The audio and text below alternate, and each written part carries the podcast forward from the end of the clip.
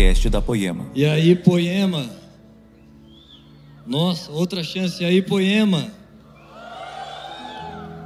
Repete comigo, diga. Uh! Quem não sabe, isso é uma expressão do hebraico. Significa. ah, significa uau. Eu acho. E aí, gente? Boa noite a todos. Mas vocês são muito bem-vindos. E eu disse para vocês falarem uau, porque eu estava vendo uma coisa esses dias, coloquei no Netflix. Fui ver um documentário, era um stand-up. E o cara disse no stand-up, né? Começou lá a parada dele. Ele só olhou para o povo e disse: Oi. E ficou parado. E todo mundo começou a rir. Eu falei: É, deve ser engraçado. Continuei, mas não dava para ver, né, gente? Horrível. Comédia boa era do Chaves. Sem palavrão, sem besteira. Só coisa horrível. Eu falei: Nossa, o cara precisa disso para comédia. Eu, desde que eu fico, prefiro ficar triste mesmo. Estava tentando só rir, mas prefiro ficar triste santo que feliz com essas besteiras. Mas sabe o que me chamou a atenção? Ele só disse oi e todo mundo riu e nem foi engraçado. Mas as pessoas compraram um ingresso, elas gastaram seu dinheiro, elas saíram da casa delas. Elas foram até aquele lugar com expectativa de rir. Então o trabalho daquele cara já estava super simples, porque todo mundo já estava louco para rir. Ele só fez oi e todo mundo riu. Eu falei, Deus, precisa ser assim na igreja, que o trabalho fica facinho. Todo mundo já vem com expectativa, não de rir, né? Mas tomara que você ria. Se alguém não gosta de piadas, tudo, pode ir numa igreja que as pessoas só choram. Desde que você deixe a palavra ir lá te convencendo. Mas eu estou te falando isso para te chamar para me ajudar a ter uma expectativa daquilo que Deus pode fazer. Se o povo já tem uma expectativa e você já está gerando uma coisa. Se eu te falo, quem vai subir nesse púlpito agora, mora aqui na rua de trás e veio cinco minutos a pé, vai pregar uma mensagem para vocês. É legalzinho, mas você mede um pouco sua expectativa, você diz, ah, cinco minutos. Mas se eu te falo, esse cara pegou um avião, atravessou o Oceano Atlântico, a gente buscou ele no aeroporto. Aumenta um pouco sua expectativa. Então eu não vim de um avião para estar com vocês essa noite, mas eu estou só te convidando de participar dessa noite com sua expectativa em Deus. É muito poderosa essa mensagem. Você está vendo aqui o tema? Você nunca esteve no controle. Eu preguei ela em 2018 e Deus me trouxe ela no coração por essas semanas. E eu fui lá até procurar minhas anotações mas eu perdi, eu só lembro da rema, eu lembro do que ela dizia. Então eu falei, Deus, me ajuda a remontar ela de novo. E eu estava relembrando e repregando isso para mim de novo. Repregando essa mensagem lá de quatro anos atrás. E como é importante, você sabe que a palavra pregação significa alguém que está lá pregando e prega de novo, e de novo, e fica lá falando de novo, até coisas que parecem óbvias. Mas a verdade é que o óbvio precisa ser dito, e você prega para você de novo, e atravessa de novo o seu coração duro, seu coração de pedra, e você fala: Não, Deus, agora vai, agora eu creio, agora eu vou num culto. Davi fez isso, ele disse: Deus, me lembra de novo da alegria da salvação. Ele disse: A minha alma, você já sabe que é para louvar o Senhor, então louve. Você está triste, então louve até ficar feliz. Davi está pregando para si mesmo, ele está relembrando as coisas que Deus fez. Então eu queria no começo dessa noite te dar a chance de lembrar coisas que Deus fez por você. Quem sabe você não está onde você gostaria. Você não tem ou você não é o que você gostaria? Mas a verdade é que quando eu estava mergulhando nessa mensagem, o Senhor me lembrou tantas coisas que ele já fez. Então o rei Davi atingiu a posição mais alta na sociedade, mas ele está orando: Deus, me lembra da alegria da salvação, que é uma coisa tão simples. E todos nós, se você creu, você foi salvo por Jesus. Eu lembro de pessoas, fazem mais de 10 anos que eu faço parte dessa casa. Eu lembro de pessoas que chegaram comigo e a salvação era tão suficiente que elas falam: Nossa, eu amo a Deus, cara. Eu estava perdido, eu era cego e Deus me salvou e me limpou de pecados e eu vou ser salvo. Isso era uma alegria suficiente. Mas conforme anos foram passando, então essa paixão foi esfriando um pouco. Então essa pessoa está dizendo: Ah, cara, não é bem assim as coisas de Deus. Lá a igreja não é bem assim, tem pessoas que faz lá o clubinho, eu não tenho oportunidade. Ah, no meu emprego, cara, achei que Deus ia fazer um negócio. Mas no início você estava feliz e grato. Era suficiente sua paixão por Deus. O fato de ele ter te salvado. Mas em algum momento parece que essas coisas perdem um pouco o brilho. Tem uma música desse cara que eu amo, Judson de Oliveira, e o timbre dele até parece com o meu, que é um timbre meio rasgado, meio coisa assim. Ele, gente, vocês precisam ouvir essa música. Ele está profetizando, cantando a um povo. Ele diz: Como que é mesmo? Pera aí. Onde está a sua paixão? O Senhor está perguntando. Nem só de pão. É mais ou menos assim o timbre dele. Mas ele está dizendo: vocês não disseram, eu amo o Senhor, eu amo as coisas de Deus e o mover de Deus, mas agora a igreja tem cadeiras confortáveis. Agora o seu nome está no DVD e você tem prestígio diante dos políticos, porque a igreja está relevante, é um órgão nobre na sociedade, seu nome está respeitado. Então agora o Senhor está perguntando: onde está a sua paixão lá do início?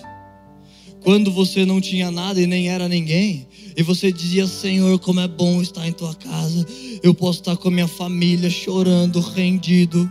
Gente, isso não é bom, não é suficiente se não tivéssemos mais pregações, se você só ficasse com o dia em que Jesus te salvou da sua vida miserável, da sua vida de justiça própria, que você diz: é, Deus, não uso droga, não fiz nada de errado, venho na igreja mais para fazer um favor. Porque o Senhor morreu na cruz para os noia, para os loucos, para prostituta. Mas eu mesmo eu já estava bonzinho. Então você, o seu ídolo e o seu pecado que precisa ser vencido é uma moralidade própria. Em que o seu Deus são suas obras. Você diz: Não, não preciso de um Deus, cara. Já estou todo em dia, não traio minha esposa, não mato, não bebo, não fumo, faço nada de errado, não prejudico ninguém mas isso são obras boazinhas. E obras boazinhas não têm poder de te salvar. Como a Bíblia diz, quem muito foi perdoado, muito ama. Então você lembra essa passagem? Aqueles fariseus estão lá dizendo: Nossa, que mico. A mulher chorando e com lágrimas lavando os pés de Jesus e secando com cabelo. E eles pensam na cabeça deles: se Jesus soubesse que é uma prostituta, ele não deixava ela fazer isso. E Jesus só sente. O ambiente muda quando a expectativa das pessoas muda.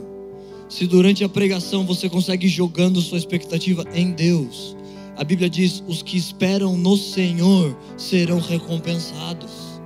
Se você consegue ir cavando Deus, o que tem para mim nessa palavra? O que o Senhor tem para falar comigo hoje? Há uma recompensa para você no fim.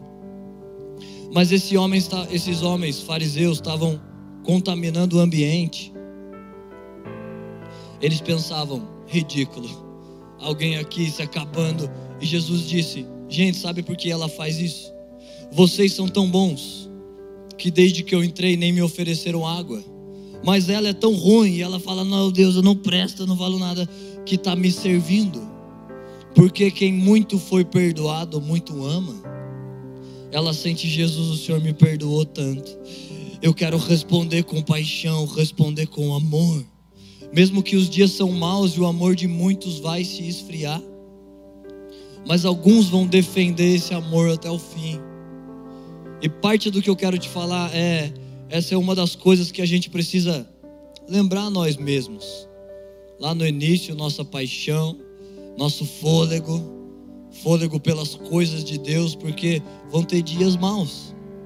Seu corpo, sua mente, não acorda todo dia pensando: nossa, que delícia ser crente, cara. Eu vou amar a Deus, fazer as coisas corretas. Eu vou ter fome de Deus. Deixa eu fazer uma pose forte para a foto. Tá forte isso, pã? Nossa, mas agora tem a live, né? Todo mundo vai saber. Enfim, a hipocrisia. Você pode abrir sua Bíblia, vamos para a mensagem. Provérbios 21, verso 31. 21, 31 diz assim: Os homens preparam o cavalo para a batalha, mas quem dá a vitória é Deus, o Senhor. Esse é um outro texto, que loucura, né? Davi escreveu esse texto. E a Bíblia, esse convite às coisas de Deus, são vários paradoxos. Não sei se você já caiu em algum vídeo desses no YouTube, que está escrito As 30 Contradições da Bíblia. Porque eles pegam esse texto de Davi, os homens preparam o cavalo. Mas Davi também escreve: Nós não confiamos em cavalos. Então, mas a gente prepara, mas se não confia, então nem prepara. Mas é como a Bíblia diz: a Bíblia é uma espada de dois gumes, cortando dos dois lados. Um lado te puxa e diz: prepara o seu cavalo. Eu quero te explicar o que é isso, começando com a história desse homem, quem sabe você já ouviu. Ele se chamava Robert Murray, era um pregador do século XVIII, um evangelista mundial, juntava multidões. Mas ele morreu aos 29 anos. E ele disse, lá numa epidemia da época, no leito de morte, ele disse: Deus me deu um cavalo e uma mensagem. Eu matei o cavalo e já não posso mais entregar a mensagem.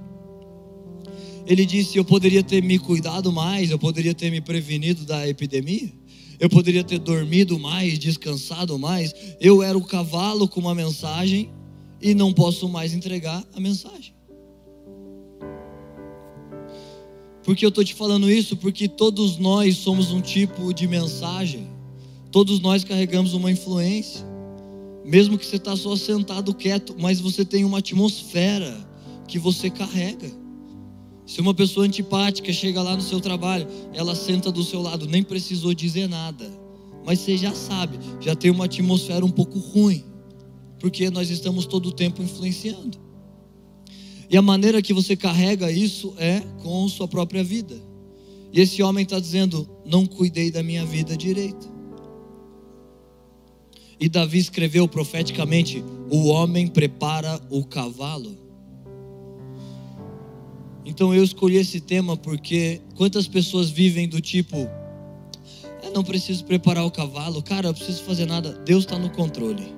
Nossa, benza Deus, Deus está no controle. A pessoa está devendo, tudo arrebentado, me falar, mas Deus está no controle.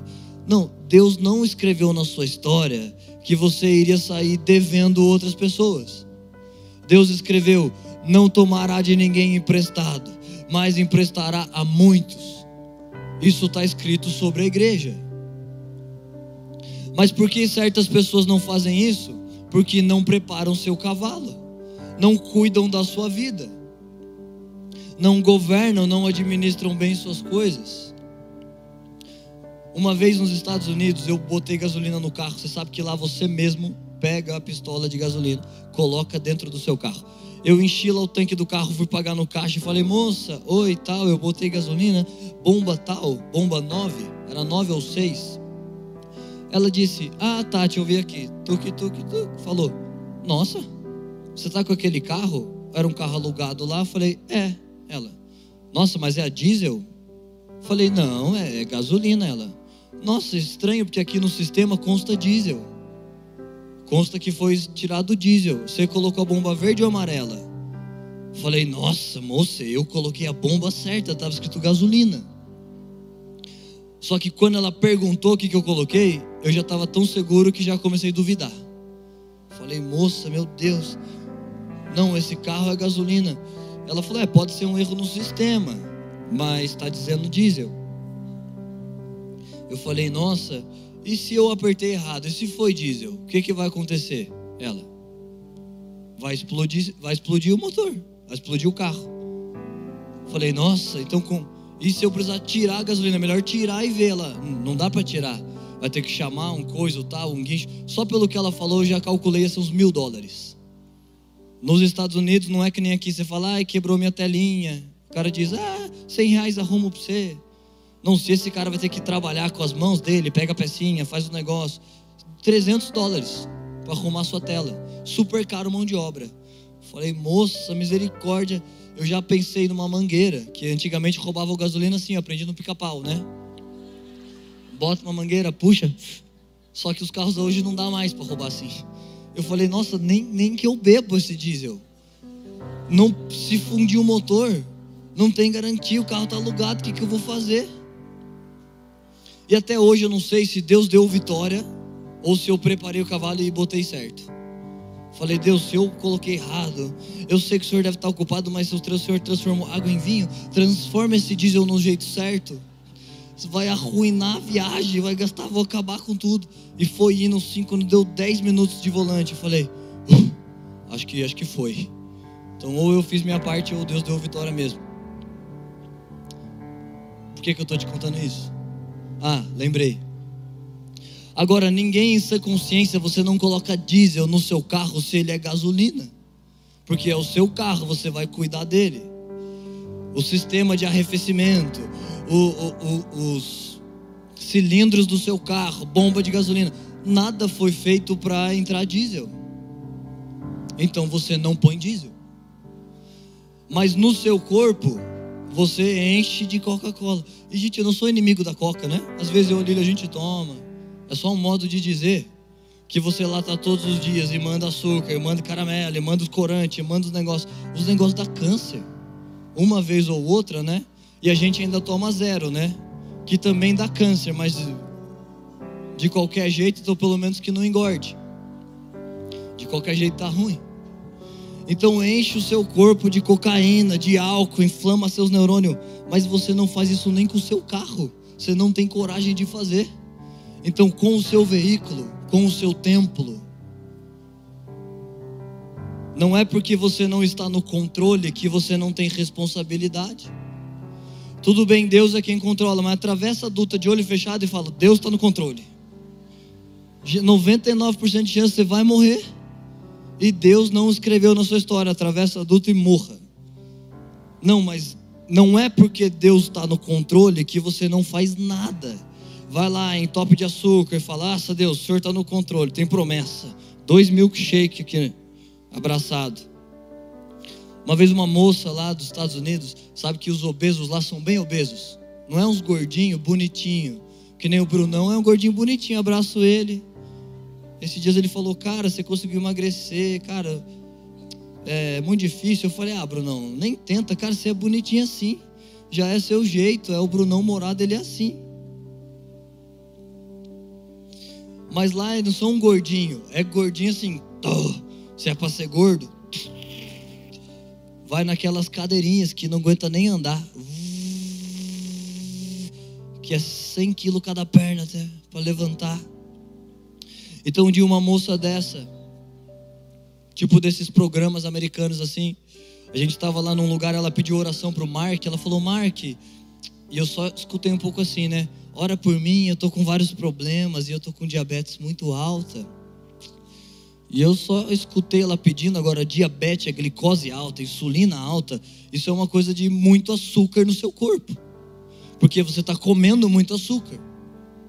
Então o Mark orou por ela. No fim, eu, depois eu cheguei e falei: Mark, é, você orou por ela, tal, para Deus curar a diabetes dela? Ele, cara, eu orei sem fé nenhuma. Só porque ela pediu. Falei, sério, mas. E ele falou assim, e eu ainda orei, Senhor, dá domínio próprio para essa mulher fechar a boca em situações que ela precisa. Porque o possível, gente, é você que faz. Preparar o cavalo é você que prepara. Você penteia as crinas, você arruma coisas, você diz: Deus, faz um milagre. O Senhor que controla corações. Que nessa segunda-feira o meu chefe acorde e fale: Nossa, hoje eu vou aumentar o salário do Zé. Hoje eu acordei, eu vou aumentar o salário do João. Deus está no controle. O Senhor não endureceu o coração de Faraó, então amolece o coração do meu chefe. Mas não é assim. Você prepara o seu cavalo. Você pede aumento, mas chega atrasado. Não faz nem o que é pedido. Dois tipos de pessoas que não estão honrando a Deus no seu trabalho: quem não faz nem o que lhe pedem, e quem só faz o que lhe pedem. A Bíblia diz: serve inútil. Você fez o que é pedido, você andou a primeira milha, parabéns. Mas Jesus está dizendo: se te pedirem uma milha, ande duas. Seja alguém excelente, perito no seu trabalho. O perito se assentará entre os reis. Prepara o seu cavalo, faça com excelência. Deus vai aumentar o seu salário por meio que você está chegando cedo, por meio do seu esforço diário de frutificar no lugar que Deus te chamou. Quantas vezes nós demos chances a irmão, um irmão na fila da intercessão, ah, Senhor, preciso de prosperidade, preciso que o Senhor me ajude financeiramente. Então ele comunica a sua necessidade. Mais de uma vez a gente disse: É, irmão, o que, que você sabe fazer? Ah, sei que precisar. Sei pintar, faz de tudo. É, mas, mas pinta bem? Sim, faço certinho. Então a gente deu uma chance, ah, então pinta essa parede aqui, ó, faz ela inteira de preto. O que que precisa? Ah, precisa de um rolo, uma tinta, um negócio, um negócio removedor para a gente abençoar esse irmão.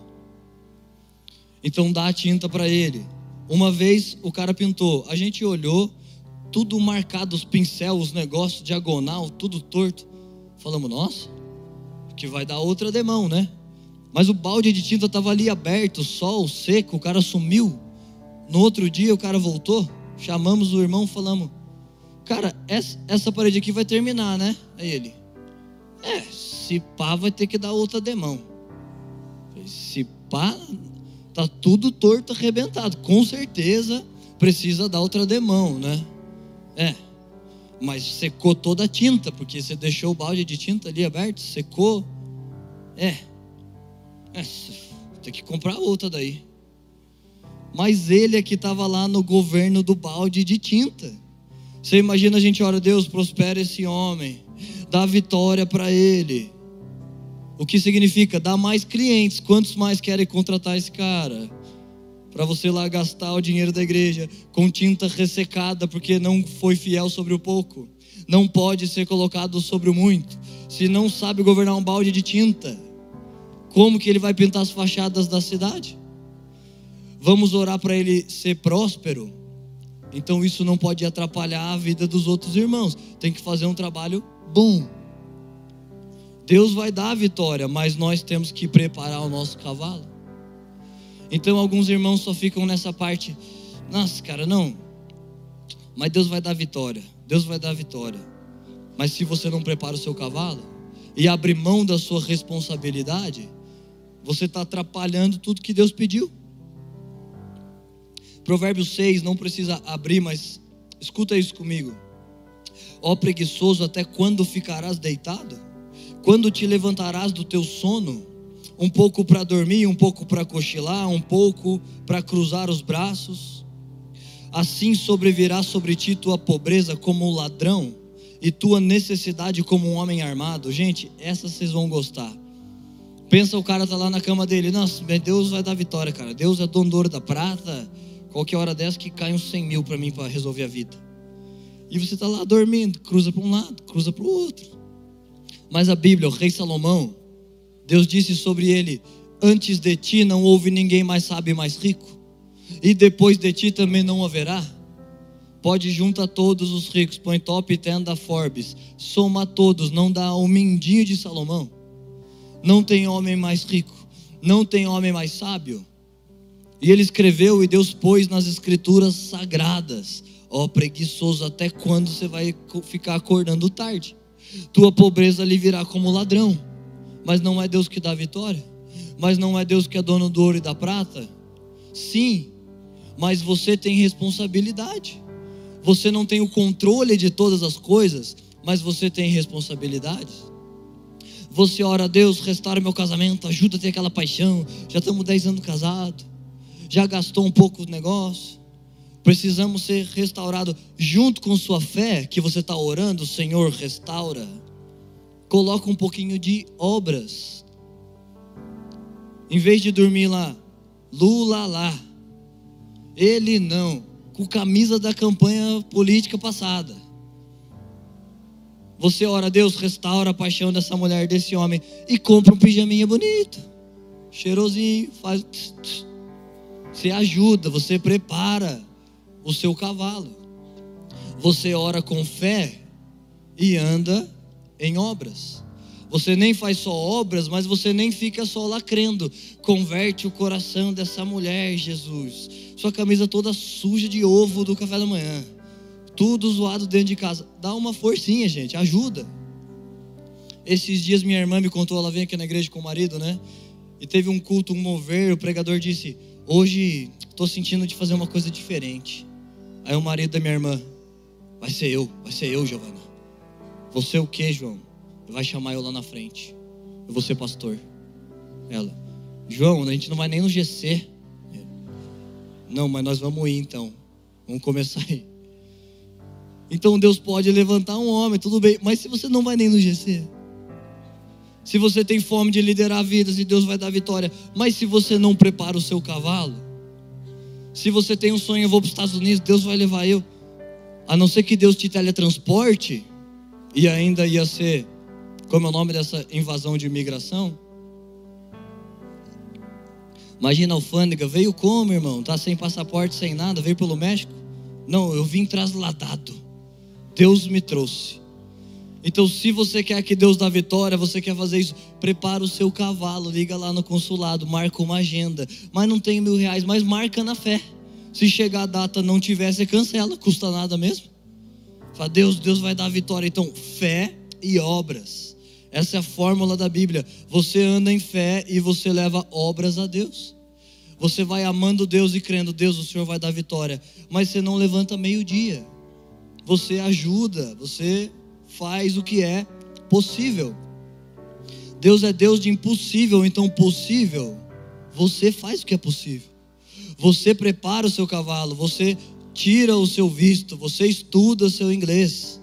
Você dá os seus passos, o homem faz muitos planos, mas a palavra final vem do Senhor.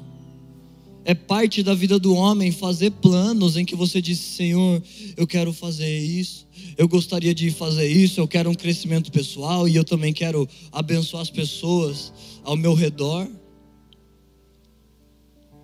Quantos estão entendendo essa noite? Preparar o cavalo tem a ver com uma missão, um trabalho uma responsabilidade que nós temos. Agora eu quero te falar essa outra parte. Há pessoas que amam essa parte. É, eu preparo o cavalo, acordo 5 da manhã, tomo banho gelado, leio mil livros, faço ritual de sucesso, olho no espelho e fico: Você vai vencer. Você é vitorioso. Sorria para dar endorfinas. Eu já fiz várias coisas na vida, gente, mas esse mico eu nunca paguei, graças a Deus que você fica lá dando todo o poder ao homem. E olha o que a Bíblia diz, Deuteronômio 8, verso 17: Não diga no teu coração, a minha força e o poder do meu braço me adquiriram riquezas. Antes, lembre-se do Senhor teu Deus, porque é Ele que te dá força para adquirir riquezas. Então nenhum homem pode explicar o próprio sucesso dizendo: Eu acordei cedo, eu fiz isso, eu fiz aquilo. Não, você prepara o seu cavalo, mas se você tem vitória, é Deus quem deu. Porque há pessoas que amam preparar o cavalo, mas na verdade, elas não têm confiança em Deus. E elas não têm dependência em Deus. E são suficientes em si mesmas. Ela diz: Não, cara, eu preciso de Deus. Eu mesmo que faço, eu mesmo que tenho meu sucesso, eu mesmo que acordo cedo. Outro versículo que eu quero semear para os ateus das contradições bíblicas. Olha só, Salmo 127, verso 2. Nós lemos Provérbios e Provérbios diz: Levanta cedo, senão a pobreza te ataca como um ladrão. Salmo 127, verso 2: Inútil é levantar cedo e dormir tarde, comer o pão que penosamente trabalhaste, porque aos seus amados ele dá enquanto dorme. Gente, você consegue perceber esse texto?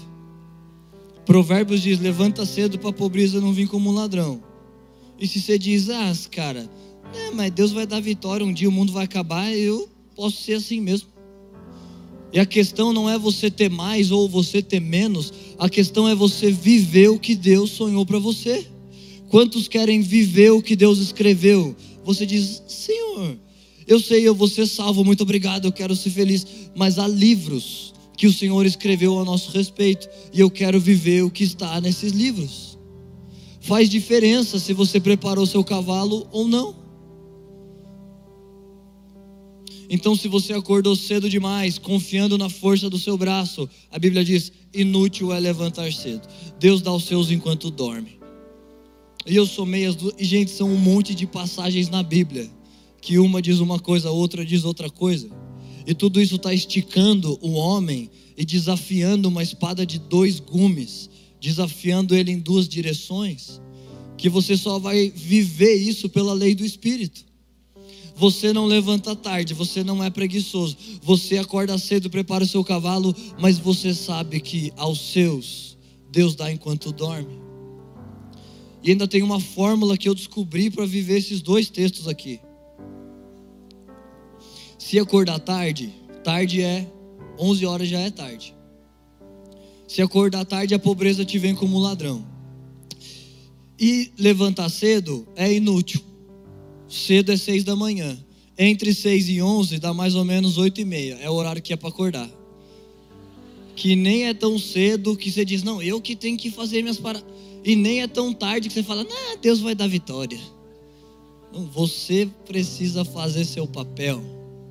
Você lembra essa frase? Eu não sei mais quem é o dono dela.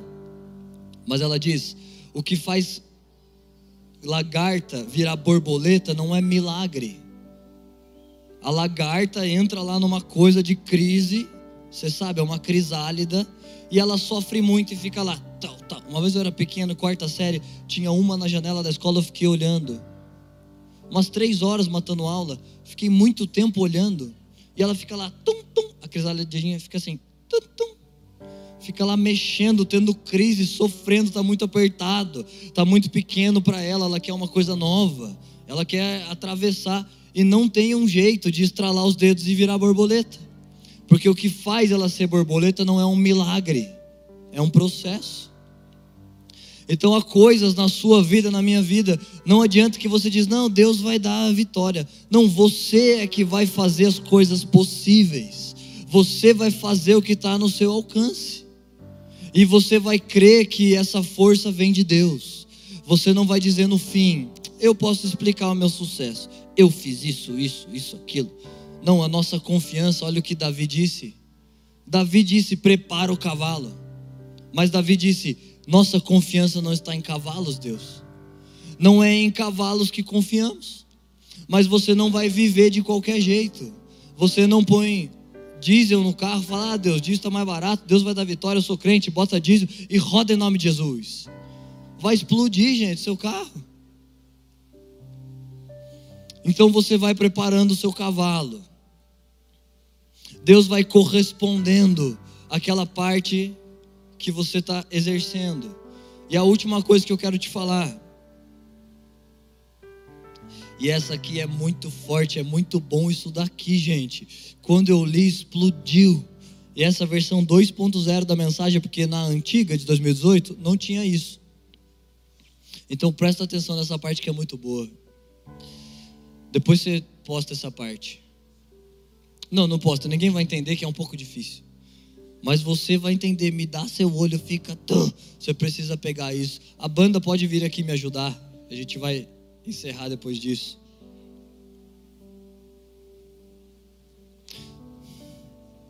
Você lembra na história de Eliseu e a viúva? Lembra que tinha uma viúva e o profeta Eliseu encontrou ela e ela falou: Nossa, eu vou morrer, né? Aqui em casa a gente está muito pobre e a gente não tem nada, não temos prosperidade, não temos resposta de Deus, a gente está sofrendo, perecendo. Então só tenho mais um frasquinho de azeite e depois disso a gente vai morrer. Então Eliseu, o profeta de Deus, gente, olhe para mim que eu estou acabando e a gente vai acabar isso junto. O profeta de Deus diz para a mulher: traga-me vasilhas. Então ela foi lá posicionando vasilhas e ele pegou o azeite e foi derramando nas vasilhas. O que ela estava querendo? Azeite. Então, no ofertório, Levi ministrou: azeite é uma coisa que só Deus pode fazer. E além disso, naquela época era como uma posse de muito valor, né? Não tinha real, não tinha pix. Como eles faziam, compram bois com azeite, compram casas com azeite, com bois. Então, ela estava recebendo de Deus prosperidade, provisões, respostas, mais azeite, comida, alimento. Deus estava dando para ela. Conforme ela colocava vasilhas, Deus ia multiplicando o azeite. Olha como é uma palavra forte para o nosso coração. Você sabe que você chegou agora no fim da história, né? 2022 mesmo o mais velho entre nós, que nasceu lá em 60, 50, mesmo assim está no fim da história, já se passaram dois mil anos. E dois mil anos atrás, a gente estava pertinho da história do Éden. Então, nossos tataravós, Adão, imagina só, Lara, que ele disse para seu pai: então, Deus ia no jardim e a gente conversava diariamente. E o filho, sério? É, Deus vinha, mas a gente errou e ele não vem mais. Agora é de outra maneira que ele se move. E essa história ia sendo recontada aos filhos dos filhos e aos filhos dos filhos. Que a bênção se derrame até mil gerações, tua família e teus filhos e os filhos de teus filhos. Não precisa essa música não, gente. É só uma palhinha que a gente que canta às vezes se empolga. Então os filhos dos filhos estão ouvindo a história de um Deus que é bom, e nas suas mãos não é contradição, mas é mistérios de Deus. A Bíblia diz: em suas mãos há bondade e severidade. Então Deus é bom ou é severo? As duas coisas. O Senhor carrega amor ou juízo? As duas coisas. Nós precisamos ter fé ou obras? As duas coisas. Cedo ou tarde a gente acorda? As duas coisas uma fé que desafia todos os níveis dos homens de Deus. Então aquela mulher está colocando vasilhas, e o Senhor está dizendo: o que mais você precisa? Azeite, toma e enche mais vasilhas. E hoje, já dois mil anos distante da história do Éden, alguém fala: Eu não acredito, eu sou ateu. É nada. Você está carente de um pai, de um abraço, de um toque de Deus você está só distante dos nossos antepassados e uma vozinha Nutella da sociedade fala: não, existe Deus porque senão não teria fome na África. E eu nem vou querer defender Deus porque ele não se preocupou com isso. Mas essa mesma voz ela fala: não, vale a pena ter filho, não rouba seu tempo, sua vida, seu dinheiro, custa muito. Mas não é a voz de Deus para nós. Filho não custa muito, quanto mais filhos mais prosperidade. A Bíblia diz: filhos são como flechas, filhos são legado do homem e da mulher, filhos dignificam a mulher de Deus no lar. Mulheres que estão treinando pessoas para estragar a geração depravada e corrompida. E eu não estou sendo duro, é só o que a Bíblia diz. A Bíblia diz sobre a igreja: vocês brilham no meio de uma geração depravada e corrompida que aceita divórcio, prostituição, pornografia, vício, droga. Gente, isso é depravação. Isso não é a vida que Deus escreveu para nós. Há uma vida mais alta para a igreja viver. Você tem mais filhos. A Bíblia diz: quanto mais filhos, mais dinheiro eu mando, mais provisão eu mando. O economista diz: tem um filho, põe no Excel, quatro latas de leite por semana, 300 reais no mês. Gente, eu nunca vou abrir um Excel, eu digo, Deus, se eu não sou homem de esticar o meu legado, então já morro fracassado. Ou eu coloco filhos, eu coloco vasilha, o Senhor coloca azeite. Eu entro com obras, o Senhor dá a vitória. Eu preparo meu cavalo e Deus enche minha fé. Você pode ficar de pé, igreja. Uh! Então, sabe o que eu queria te falar nessa passagem que é uma chave para a sua vida? A Bíblia diz, eu acho que é a vírgula mais triste da Bíblia. A Bíblia diz que Eliseu diz: traz mais vasilhas, tem mais azeite aqui. Você não está orando, Deus dê azeite, dê resposta, dê restauração, muda minha vida, muda meu casamento. Deus está com um jarro dando azeite. Mas a mulher diz: não tenho mais vasilhas. Então a Bíblia diz, vírgula, então o azeite se acabou. Porque acabaram vasilhas, o azeite se acabou. Se houvessem mais vasilhas, haveria mais respostas. Se houvesse mais preparo, haveria mais vitórias. Então, o convite dessa mensagem é que você tenha coragem de se pôr diante de Deus. E eu quero chamar aqui na frente pessoas que essa mensagem falou no seu coração e que você reconhece: eu preciso dar glórias a Deus. Eu não sou bom, eu não salvo a mim mesmo. Minhas obras fedem para Deus, mas é Ele quem dá a vitória. E pessoas que dizem: Deus, eu preciso me preparar melhor, eu preciso me santificar melhor, eu preciso me dedicar mais ao meu casamento, mais ao meu trabalho, eu preciso ter mais obras acompanhando minha fé, porque sua fé sem obras é morta. Então, à medida que você tem coragem de pôr vasilhas diante de Deus, eu quero te dizer: o Deus de, de Israel é o mesmo ontem, hoje, sempre. Se você tem vasilhas, o Senhor tem azeite, provisão emocional, financeira, espiritual. Não se constranja por nada disso. Vem como quem diz: Senhor, eu trago minhas vasilhas. Senhor, eu preciso de um toque. Eu quero me chacoalhar nessa crisálida e alcançar o fim, o destino do meu processo.